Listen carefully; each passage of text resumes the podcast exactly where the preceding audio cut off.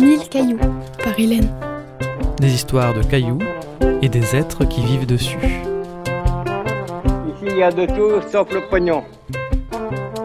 Des histoires que l'on ramasse au bord des chemins et que l'on sème comme des cailloux. Pendant que les fourmis travaillent et que les nuages passent. Mille cailloux. La lune, c'est fait pour rêver. Et le soleil, c'est pour vivre.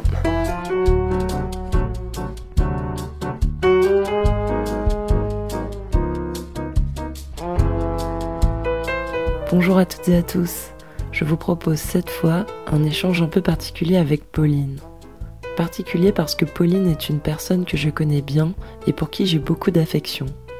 Impliquée dans la vie culturelle et associative, elle est curieuse, passionnée et même râleuse. Beaucoup lui reprochent ce dernier aspect. Moi je l'aime bien et il fait partie de sa personnalité. Vous vous ferez votre idée, car je vous emmène chez Pauline pour le déjeuner. Après un bon quart d'heure de voiture sur les petites routes autour de Saint-Céré, j'arrive près de la maison de Pauline. Elle est sur le seuil et m'invite à rentrer dans une maison remplie de livres et d'objets rapportés de ses voyages. Le repas est déjà prêt et nous passons à table.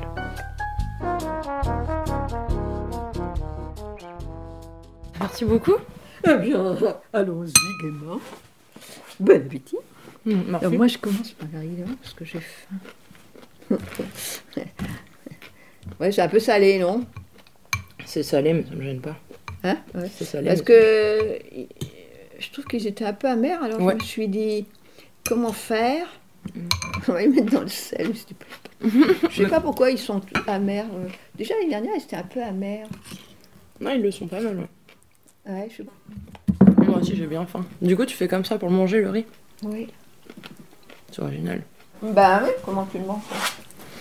Tu fais des boulettes avec les mains J'ai l'impression que du coup, c'est un mix entre euh, un repas chinois, mais tu manges Laotien. laotien. Ça, le, gland, c'est là-haut. Et du coup, j'ai l'impression que tu manges, mais façon, euh, façon maghreb, quoi, en faisant des boulettes, comme on fait avec la semoule. euh. Alors justement, en pensant à ton histoire, euh, je me suis dit que euh, je, je me disais que la chance, je, je te dirai plus tard, mais la chance que j'ai eue aussi dans, dans ma vie, c'est d'être née au Maroc. Ouais, bah je pense c'est fondamental même. Parce Mais que tu vois, de toute façon, tu as l'autre, euh, les Marocains, ils mangeaient pas comme toi, ils faisaient pas comme ça. C'était et donc tu es déjà dans un autre. Bon, il y avait aussi les Marocains juifs, les juifs marocains. Donc déjà, tu es habitué à une autre, à une autre façon de vivre, quoi. Moi, j'adore manger avec les mains. Euh, C'est ça, c'est pour ça que je dis que c'est un la mélange. salade et tout, quand je les vois, il faut, il faut qu'ils aient un couteau pour couper la salade, ça me rend malade. Bon, mais bon, c'est mon truc, hein. moi je suis pas comme ça. Mais euh, voilà. Et puis à chaque fois, j'ai adopté, euh, quand je suis allée au Laos, eh ben, le riz gluant. Et puis bon, chez moi, il y avait des Laotiens qui vivaient, des élèves, enfin, c'était ça, quoi. Oui, oui, c'est. euh, Alors, euh, après la Chine, les baguettes, le machin et tout, quoi. À Mm. chaque fois, j'ai. J'ai toujours remarqué cette spécificité, c'est que tu mangeais systématiquement avec des baguettes. T'as tes baguettes même quand on te croise sur un festival à 100 Je les km de chez toi, voilà. Un. T'as tes baguettes et tu bois du thé euh, à table pour le repas, quoi. Ça, c'est typiquement un truc que t'as gardé de l'Asie. Ah ouais, ouais, ouais. ouais. Les baguettes et le... Puis horreur des fourchettes. euh, ouais. Du coup, t'es né à Casa, donc à Casa, tu, tu manges avec les mains, ou Ah non, tes non, parents? non, chez mes parents, c'était tout à fait euh, la même chose, mais, mais euh, les gens, les Marocains, ils mangeaient quand même sur des, tap- des tapis, tout ça, et puis on mange, euh, il y avait des, mag- des, des marchands de brochettes, tout ça sur la route. Moi, j'adorais. Et j'aimais bien manger avec les mains, quoi, voilà. Alors, j'ai pas beaucoup changé parce que, ouais, et puis, quand même, j'ai vécu plus à l'étranger qu'en France, quoi, alors bon, voilà. Et j'aime pas avoir une assiette pleine de trucs, ça me... Ouais, t'es très petit bol partout, bah, comme là sur la table en fait. Euh, Et quand j'ai découvert effectivement la, nourriture, comment... Mais les Chinois, malheureusement, ils perdent un peu ça quand ils m- Mm. commencent à manger avec des baguettes. Je trouve ça euh, jouissif, quoi. À prendre à petits morceaux et tout ça. Bon, moi, j'aime bien ça, quoi. Pourtant, j'ai l'impression aussi en Asie, on voit qu'ils font des grosses bouchées. Tu sais, genre au Japon et tout. Ah, euh, le Japon, je ne connais pas. Je connais la Chine. Mhm. Non, les Chinois, ils, ils mangent pas des grosses parts, c'est tout. Puisqu'ils n'ont pas de fourchette et que tout est coupé petit, donc euh, on mange pas des gros machins, non. Et les Laotiens, ils mangeaient tout le riz gluant et tout avec les mains, euh, pas mal avec les mains. J'ai pas l'impression qu'ils mangeaient des gros trucs non plus, quoi. On mangeait des soupes, beaucoup de soupes, des choses comme ça, quoi.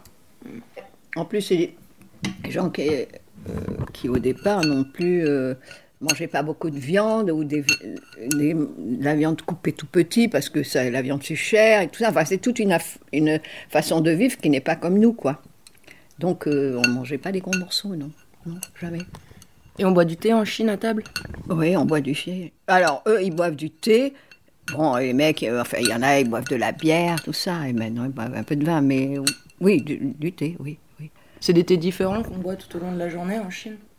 Ça dépend où, où on se trouve. Euh, je pense que à, à Pékin, euh, oui, ils peuvent boire. euh, en fait, les spécialistes du thé, c'est les régions autour de Hangzhou, tout ça, du centre de la Chine.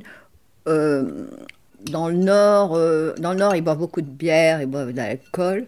Ah oui, puis ils buvaient de l'alcool, quoi, de l'alcool de riz, vachement fort, hein, dans les repas. euh, ouais, ça, ça y allait, hein. Maintenant, je sais plus. Maintenant, ils doivent boire aussi du vin, tout ça. Ils sont mis, quoi. Mais autrement, on pouvait boire, oui, différents thés à différentes euh, heures de la journée. Moi, j'ai gardé ça, quoi. Et t'as pas gardé ce côté Parce que là, le thé qu'on boit là en mangeant, il n'est pas sucré. Alors que t'as grandi au Maroc, au pays où on boit un peu du thé à la menthe. Oui, le thé à la menthe, oui, tu- euh, oui, oui. Euh, mais euh, le thé à la menthe, euh, tu le bois pas en mangeant. Tu, oui, tu le bois avant ou plutôt après, mais ou pend- pendant la journée, mais tu le bois pas en mangeant le thé à la menthe. Non. Mais est-ce que ce côté, ça a pas déterminé tes goûts Puisque c'est un peu. J'aime bien le thé à la menthe, mais j'aime pas le. J'aime bien le thé à la menthe, et je suis un peu habituée, oui, effectivement, au thé à la menthe, mais comme j'aime pas le sucre, je peux pas boire du thé à la menthe toute la journée, alors que je peux boire du thé toute la journée, quoi. du thé, du thé, oui. Et pas. Et en fait aussi, quand j'étais avant, je buvais avant d'aller en Chine, je connaissais pas trop le thé, je buvais déjà du thé, mais du, du- du thé au jasmin, tout ça. Et maintenant, pour moi, c'est plus possible, quoi. Ah ouais. Ah non, je bois du thé, euh, vraiment le thé, euh, du thé vert ou du thé guanyin qui est un peu fumé, mais le thé avec des trucs dedans, euh, c'est plus possible pour moi, quoi. Voilà, bah, c'est des évolutions, hein, voilà. C'est l'influence des pays, quoi. C'est trop bon, Pauline.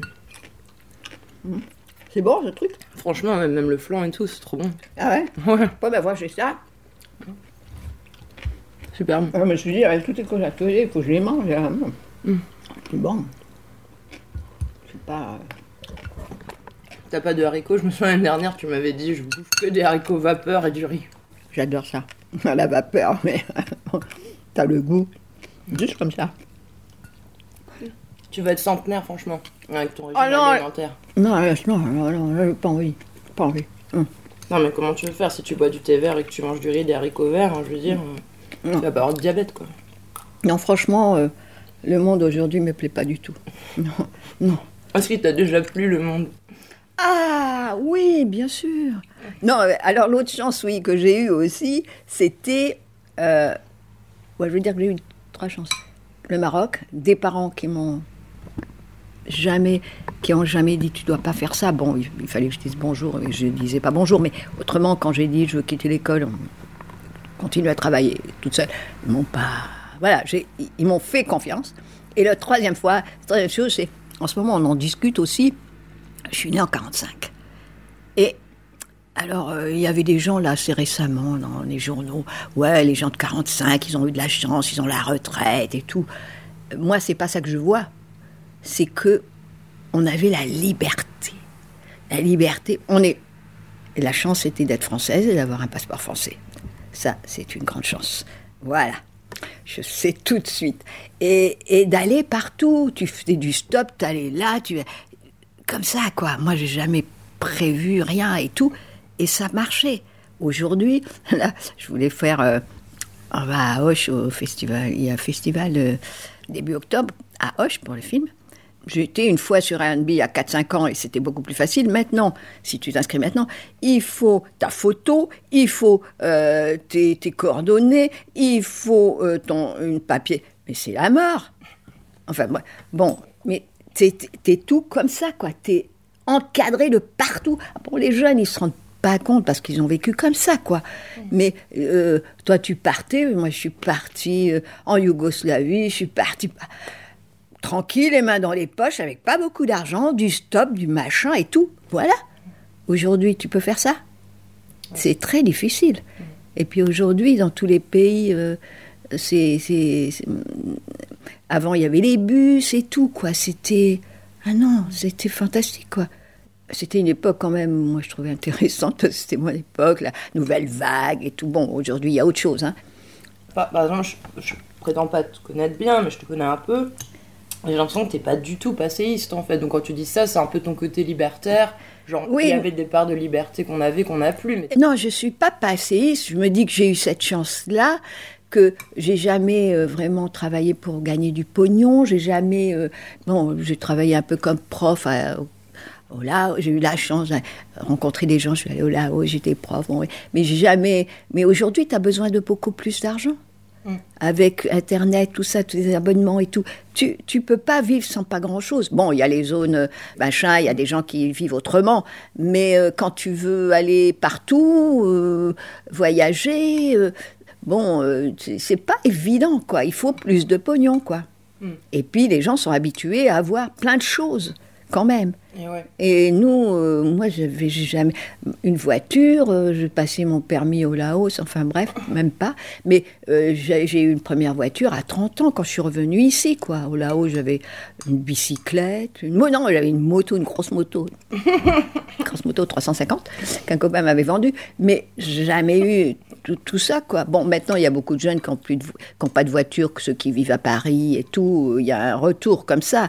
Mais voilà, non, je je suis pas passéiste, non, mais je trouve que le monde, euh, on est de plus en plus euh, des esclaves, quoi, sans se rendre.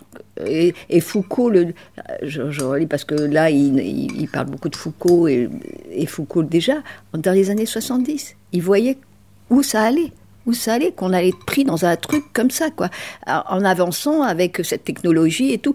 Bon, c'est quand c'est peut-être bien, mais c'est pour moi, euh, c'est rude parce que tu es pris dans des trucs, quoi. Tu peux plus rien faire, quoi. Si tu n'as pas tes papiers, si tu n'as pas le truc, c'est vrai, machin. Ah non, c'est pas, pour moi, c'est pas la liberté. Donc je ne voudrais pas vivre tellement longtemps. Voilà, c'est bon là.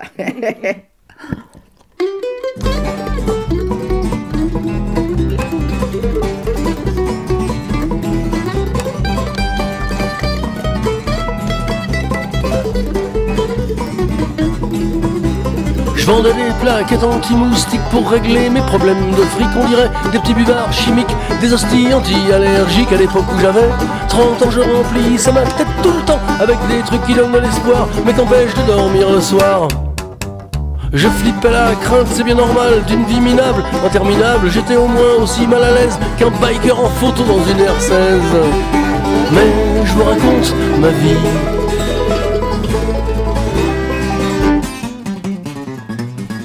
Du coup, c'est quand la première fois que tu as mis le pied euh, sur le sol métropolitain, comme on dit? J'ai dû y venir, mes parents. Mon père, il partait pas en vacances. Il aimait travailler, ou il aimait. Alors, on allait avec ma mère.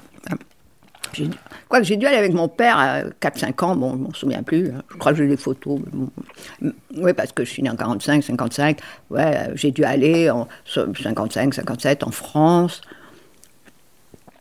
Et je me souviens que l'arrivée à Paris, euh, dans les années 55, 50, Paris, quand arrivé, c'était sordide, quoi.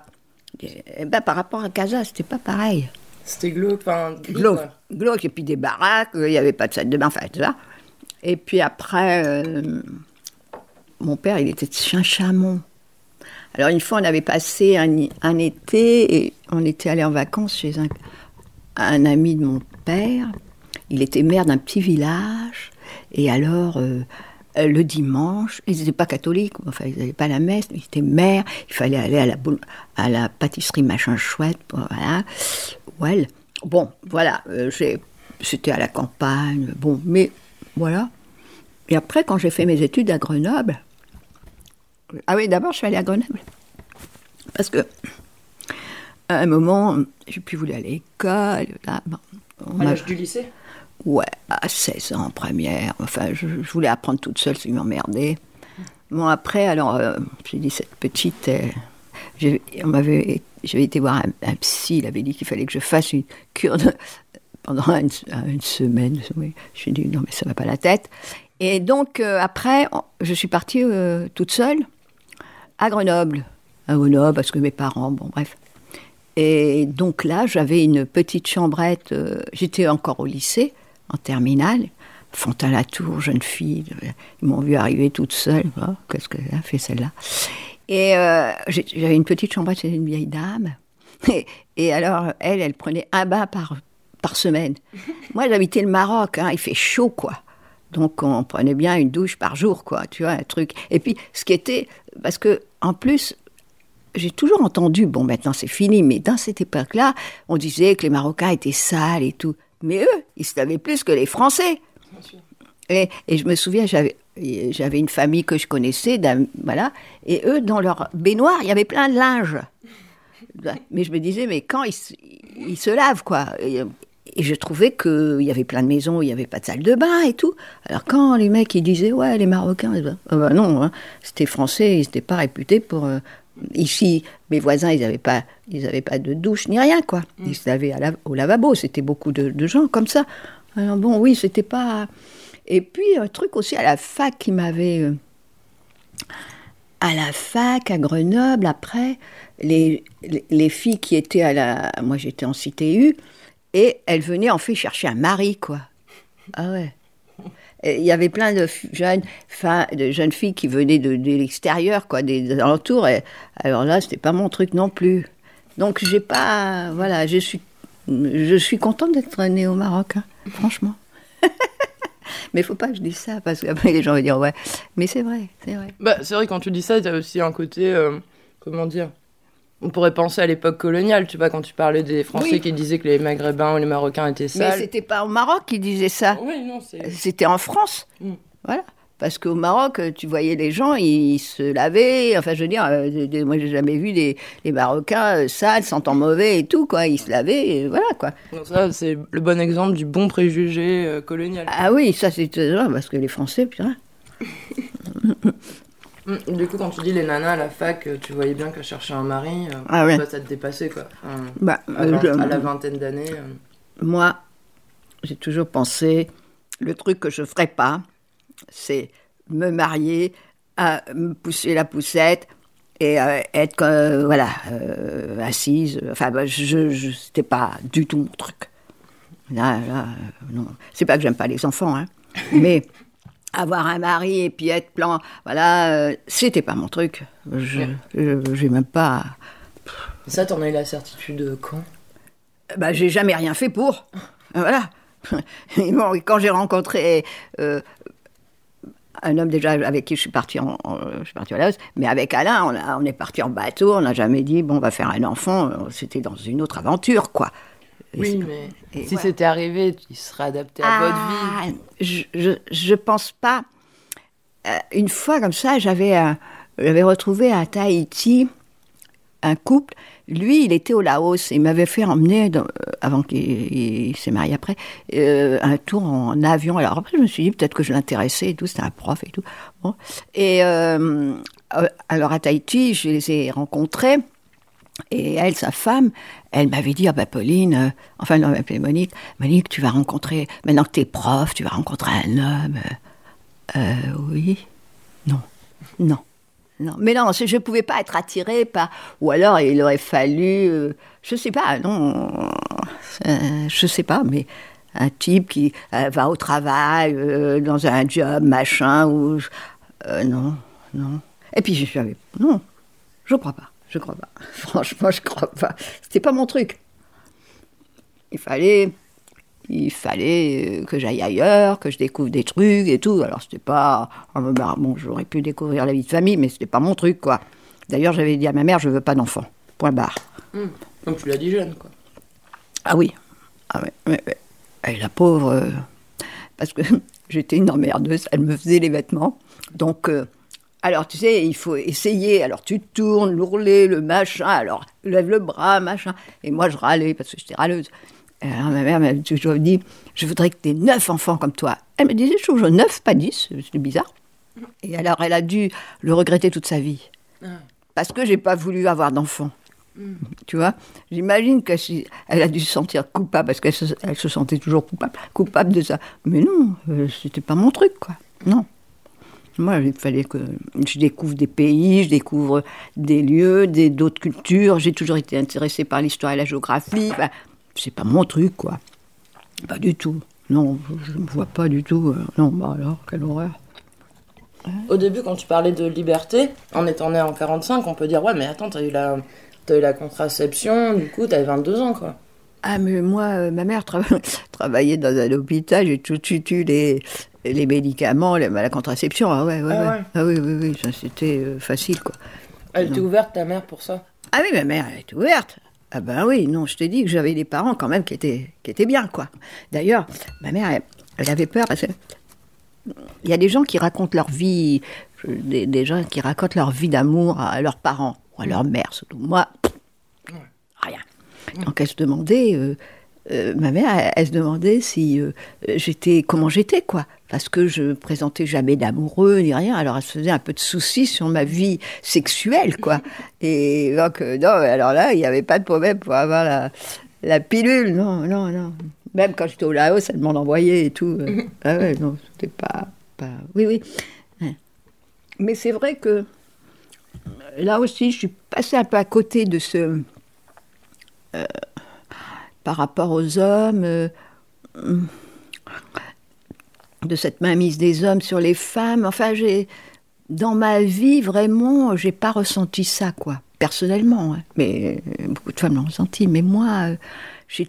Je sais pas, j'ai toujours avancé, euh, voilà, euh, comme j'ai voulu, quoi. Toi, t'as jamais subi euh, quoi que ce soit de la part des hommes Ah non, non, non. Ouais. Ah non, jamais. Hmm. Non, non. Et puis, jamais euh, des arrêts euh, parce que j'étais une femme, que je pouvais faire, ça et tout. Non, jamais. Jamais, non. Bah, j'ai eu de la chance aussi, quoi, parce que... Mais bon, ouais. Oui, c'était une chance aussi, je sais, sais pas. Du coup, moi, je là, tu, tu l'as dit euh, très brièvement tout à l'heure, mais moi, je t'ai connue euh, Pauline. Tu t'appelles Pauline. En Mm. plus, euh, comme on s'envoie des mails, tu écris avec O circonflexe. Et un jour, j'ai découvert que c'était pas ton prénom. Non. Et ça, je trouve ça, mais. Alors, je te trouvais originale, hein, Pauline. Depuis, Mhm. que... depuis je te connais, je t'ai toujours trouvée euh, Mm, mm. très singulière, très curieuse de tout, incroyablement jeune.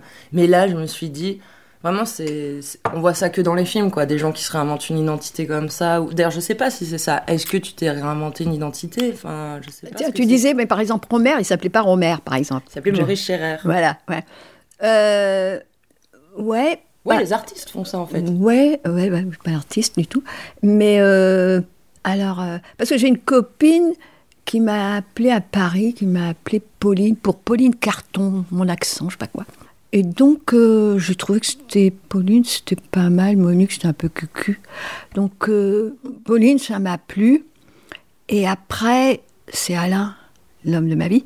Il a mis l'accent. On ne s'est pas écrit beaucoup parce qu'on est toujours ensemble, mais il a mis le haut accent circonflexe. Alors là, j'ai trouvé que c'était moi, quoi. Franchement, c'était moi. Et alors, c'est merveilleux parce que tout le monde m'appelle Pauline. Avec le haut. Et je tout ça. Ah oui, oui, oui. Euh, pour moi, ce nom me correspond, quoi, vraiment. Avec l'accent circonflexe, alors là, c'est le top. Ouais. ouais, ouais. Il y a un, Voilà. il y a un côté euh, électrique avec l'accent circonflexe. Tu as le pôle, euh, des traits Oh, comme ça, très ouais. vif, très. Oui, je sais pas. Et puis bon, voilà, c'est et que ça soit lui en plus qui ait trouvé ça, Mm. euh, je trouve que c'est très beau, quoi. Voilà, c'est une chose euh, vraiment. Donc oui, oui, oui. Euh, mais bon, il y a des, oui, il y a des écrivains qui changent de nom ou des artistes. Mais enfin, j'ai pas, j'ai même pas pensé aux écrivains, à rien du tout, quoi. Mm. Quand elle m'a appelée Pauline, ma copine, j'ai dit ouais, Pauline, c'est pas mal. On va changer. Ouais. Ouais. Mais après, pour s'identifier à Pauline, parce que si on t'appelle Pauline, tu réponds, quoi. Moi, si on m'appelle autrement qu'Hélène, euh, je tourne pas la tête, quoi. Ben non, parce que quand je suis venue ici, c'était Pauline. Bon, en Chine, je m'appelais pas. Il m'appelait Monica. Bon, alors je répondais impeccable. Pauline, c'est moi. c'est pas, mal.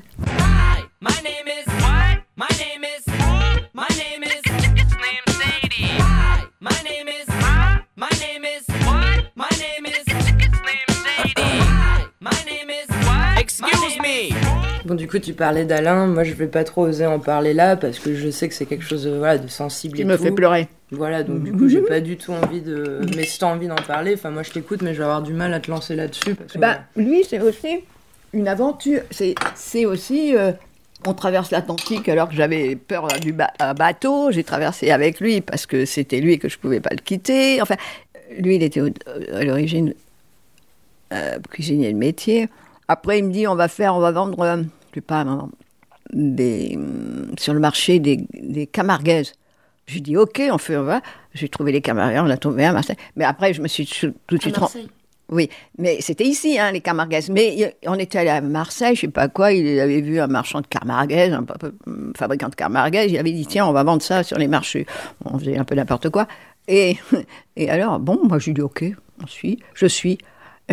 mais je me suis rendu compte que les camarguaises, euh, il fallait les tailles, enfin, c'était pas terrible. Alors après, j'étais allé à Paris, euh, au sentier, on avait vendu, des, j'étais allé acheter des, des suites, c'était Sweet of the Loom, une marque, là, avec machin. Donc, des, des t-shirts, des suites, des foulards et tout. Bon, ils, ils me disaient n'importe quoi, j'y allais, quoi. Parce que je l'aimais, que je voulais être avec lui. Après, euh, bon, euh, il avait. Moi, j'avais le sens un peu de l'organisation, donc, bah, voilà, quoi. Tout, tout. Je vais pas. Donc du coup, c'était hyper fusionnel, alors que moi, je te connais en tant que, tu vois, une femme hyper indépendante. euh, du coup, j'imagine que même si t'avais un mec, tu vivrais pas dans la même maison que lui. Enfin, Ah, euh, ben non, là, on avait que. euh, quand je l'ai connu, c'était après le Laos. euh, alors, il m'a dit tiens, on part. Alors, c'était quoi? Il avait un copain qui était en Afrique, qui était en Côte d'Ivoire. Et il me dit on part en stop, euh, traverser le Sahara et tout. On part en stop, traverser le Sahara. Mais je l'aimais, il fallait. C'était ma vie, quoi. C'est l'homme de ma vie. Donc, euh, je, suivais. Mais on était sur le même, euh, et c'était pas euh, même égaux quoi. Mais je suivais n'importe où. Et puis bon ben on a, voilà, on a monté un resto, on a travaillé. Bon bref, voilà quoi. t'as monté un resto aux portes du Sahara? Non, on a traversé ça en stop et puis même à Tamanrasset, on a retrouvé des copains. Donc on est arrivé euh, au Niger et après on est allé. euh, après, ah oui, il avait un copain à Boaké, donc on a été à Boaké, on a monté un petit resto de nuit, un maquis comme on l'appelle. Bon, ben voilà, on a, voilà, on a monté un- ça s'appelle un maquis, un petit resto euh, ouvert, euh, voilà, tout, voilà. Et donc, euh, il y avait des, copains qui venaient chanter, tout ça. Il y avait des copains qui avaient des profs aussi français, donc ils venaient chanter, bon, voilà. Et puis euh, après, euh, après, après, on nous a proposé de travailler dans un, un hôtel en Brousse, au Togo. C'était un hôtel PLM. PLM, maintenant, c'est Accor. Et donc, c'était saisonnier. Alors, nous, ça nous convenait bien.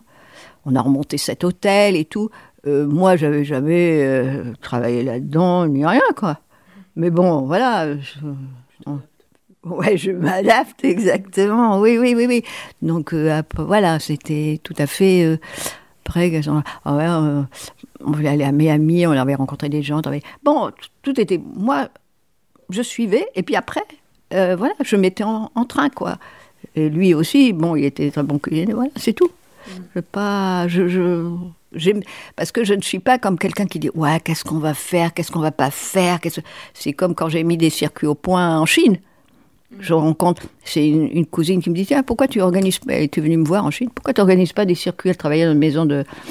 une agence de voyage? Ah ben, je dis Ouais, parce que pourquoi pas? Et puis voilà.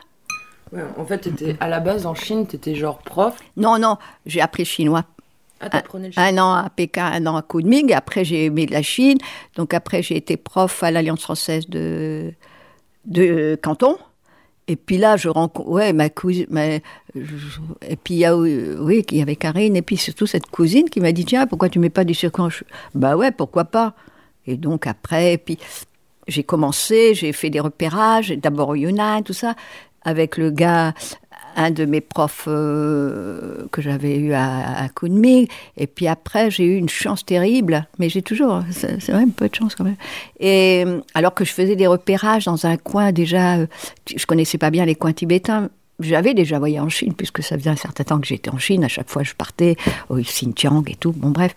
Et, là, je rencontre un. un- J'étais en repérage dans un coin qui s'appelle Siareux. Il y a un grand monastère bouddhiste et tout. C'est Chinrai. Et euh, je voulais mettre un, circuit au point, là, machin, ce. Et donc, j'allais voir les hôtels et tout, pour savoir combien ça coûtait et tout. Et là, je vois un type de l'autre côté, et qui me dit, euh, je croyais que c'était un mec de l'hôtel, il me dit non, euh, moi, je suis, je, dirige une agence de voyage à Pékin, et j'ai quelqu'un qui parle français. Et alors ça, ça a été la, chance de ma vie. Il s'appelle Waching. Et lui, il connaissait, il était, il était chinois, mongol, bouddhiste de cœur, et il connaissait tous les endroits, surtout du, du du Sichuan, qui sont le Kham et Lamdo. Le, le Tibet, il y avait le Tibet et le Kham et Lamdo qui faisaient partie du Tibet, qui était tibétain, où il y a plein de, monastères et d'écoles bouddhistes et tout. Enfin, c'est très, très important. Et donc, il connaissait tout ça, il connaissait toutes les fêtes, partout où il y en avait, que ce soit l'été ou l'hiver. Et là, ça m'a ouvert une porte fantastique. J'ai travaillé avec lui, 3000, 4000 mètres. Et puis, en plus, par exemple, là aussi, avec lui, on a travaillé, je sais pas, 10 ans, 12 ans, je sais pas, ensemble. Jamais de contrat. Jamais de contrat. Je, faisais mes repérages. Avec aussi, après j'avais une copine chinoise qui était guide et on faisait toutes les deux, elle, était petite, grosse, jeune et moi grande, et on faisait euh, des, repérages ensemble. Et euh, je, faisais les repérages, j'allais voir les hôtels où je voulais aller, etc. Tout, quoi, hein, bien. Les, circuits de 15 jours, 20 jours, pas avec euh, 15 personnes maximum. Et donc, je lui disais, je veux aller là, là, là, là, là. Voilà. Et il me disait, ça fait tant. Je lui disais, oh ben non, c'est un peu cher. ben. Et puis voilà, c'est tout. Et alors, j'ai travaillé avec une première agence dont je me souviens plus du titre, et une autre avec Alanta, en France. Avec elle non plus, j'ai jamais eu de contrat. hein. Non, j'envoyais mes. Ils n'avaient pas assez de clients, donc j'avais des gens qui étaient venus avec moi déjà. Il y en a, ils ont fait tous mes circuits. Il y en a pour les fêtes tibétaines, ils sont revenus deux, trois fois parce que c'était waouh, superbe. Et donc les gens, ils arrivaient avec leur. Peut-être il ne faut pas que je dise ça. Ils arrivaient avec leur argent. Et puis voilà, euh, moi je le donnais à Watching. Et voilà. On n'avait aucun. que la confiance. Et pour moi, c'est extrêmement important. voilà, c'était ça. euh, j'ai même pas. J'ai même pas imaginé. Pour moi, c'était naturel. Mais après, avec le recul, je me dis, waouh, tu vois, cette confiance qui existait, quoi. Et avec Watching, j'ai jamais eu de problème. Et alors, une histoire marrante, c'est un des derniers voyages, j'étais, euh, hmm, c'était en 2010, je crois, en Mongolie intérieure. Euh, Il y a des coins superbes, un désert fantastique qui bouge. Et alors, on était allé jusqu'à la frontière de Mongolie intérieure et Mongolie et la, euh, la République mongole. Il y avait une bataille. Gengis Khan, il, avait gagné sur euh, les populations euh, chinoises, disons. Euh, bon, il y avait encore les restes et tout. Moi, je les, j'entendais les sabots des, des, des, des, des Gengis Khanistes. Et donc, euh, on, on quitte cette ville. Alors, il, il avait pas le, le- on avait trois voitures, je pense, et le chauffeur de la voiture, il avait, il, je sais pas, il avait demandé de manger du chameau, on lui avait donné de l'âne, je sais pas quoi, il était pas content, quoi. Bon, bref. C'est un désert. Et au milieu du désert, il s'arrête, il me dit non, euh, je veux pas aller là, je sais pas quoi. Ah, je dis ah ouais. Bon, alors là, je suis calme. hein. Euh, je téléphone à, Wa- à Watching. Là, j'ai un téléphone portable. Je l'ai tout de suite, pas de problème. Et il parle avec le gars, et mon affaire était réglée, quoi. Tu vois Donc, euh, sans, tu vois l'histoire, quoi. Pas de contrat, mais dès qu'il y avait un problème, je savais que c'était bon, quoi. Voilà. Et est-ce que les, les Français qui venaient à l'époque faire ces circuits Ouais. touristiques en Chine, c'est quand même peut-être un peu différent de ce qu'on connaît maintenant, dans le genre tourisme de masse, ou c'était déjà un peu Ah. ça? J'ai commencé en 1995, oui, 1995, euh, jusqu'en 2011, mon dernier circuit. Et bon, c'était souvent des gens un peu âgés, pas mal de retraités. Alors, ce qui m'agaçait un peu, bon, mais je disais pas, mais euh, il y avait. Euh, alors, au début, ils avaient que des appareils photo, ça allait. Mais après, à la fin, j'en pouvais plus parce que c'était tout le temps photo. Et il y en a eu un, les- c'était une horreur, quoi. Mais euh, ils étaient sympas. Ce que je trouve chez les Français, parmi les touristes, ils sont réputés pour les plus emmerdants. Mais euh, on allait dans des coins paumés de chez paumés. Euh, le- les gens, ils couraient après le poulet pour faire manger, dans des coins euh, pas propres du tout, quoi. Et jamais, pour la bouffe, ils sont impecs.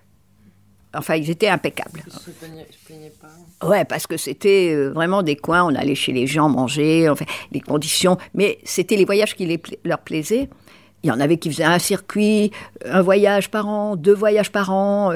Alors après, au fur et à mesure, bon, il y a un truc que je supporte pas, c'est quand on me dit, donc quand tu as fait beaucoup de voyages, voyages un peu insolites où j'ai jamais été, enfin des trucs pas possibles, et, euh, qui disent, ah, c'est comme, tu vois, c'est comme, c'est comme, là, on est là, c'est comme là-bas.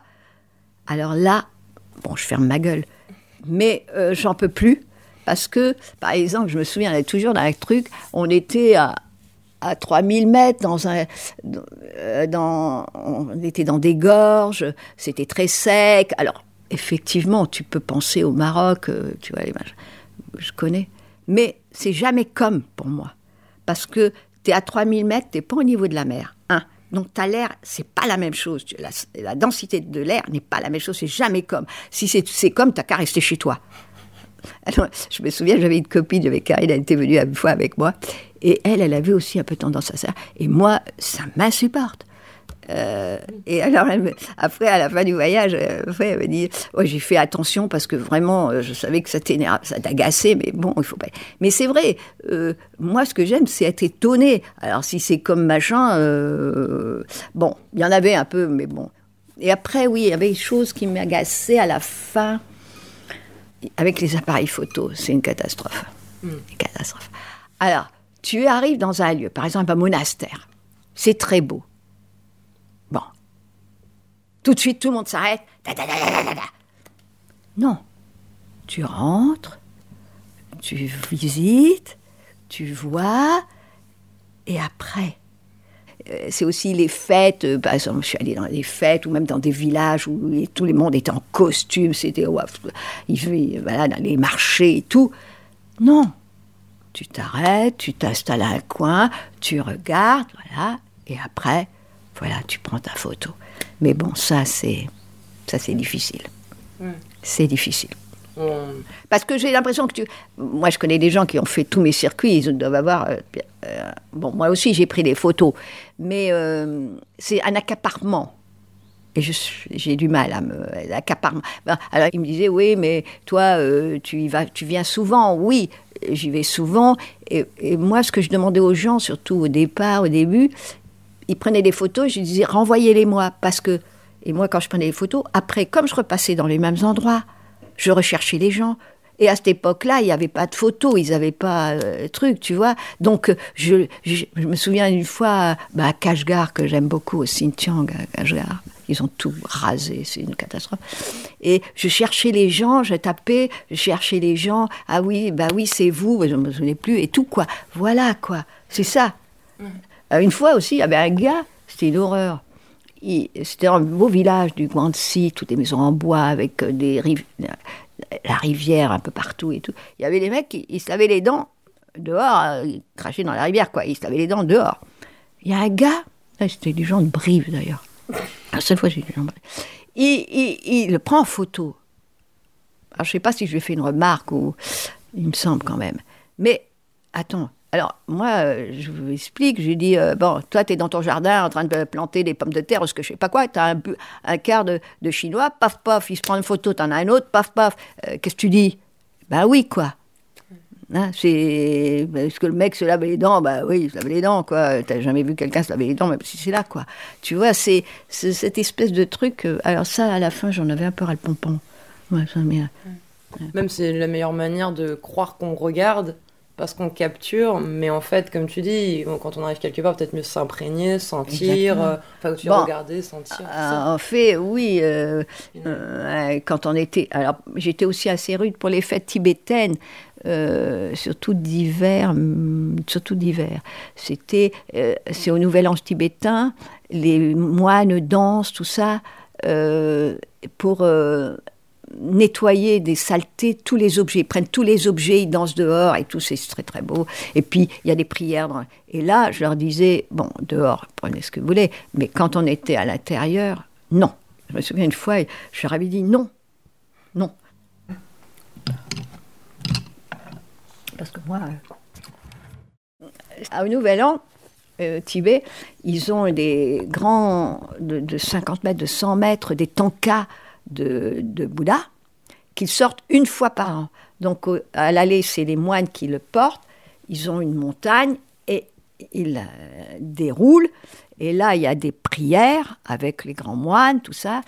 Puis après, euh, ça dure pas longtemps. Et il y a toujours du soleil ce jour-là. J'ai jamais vu de pluie. Il y a toujours du soleil. C'est Bouddha qui regarde le monde. Et après, tu as tous les Tibétains qui viennent prier. Et puis on remonte le, le tanka. Et là, tu touches le tanka. euh, voilà. Et là, il y avait des Italiens. Il y avait le grand maître qui était là, et qui, il était assis, il y avait les moines, les moines à côté, ils étaient devant le tanka. Les mecs, ils venaient devant lui pour prendre le tanka. Mais les moines, ils étaient assez ahuris, quoi. Et je leur ai dit, mais attendez, euh, va te faire foutre, toi. Mais non, tu vois. Voilà. Alors que les Tibétains, eux, ils sont marrants. Les Tibétains, je me souviens, il y a un endroit où, très éloigné. alors, ils avaient un très bel endroit. Ils avaient, ils avaient euh, construit un, monastère et tout.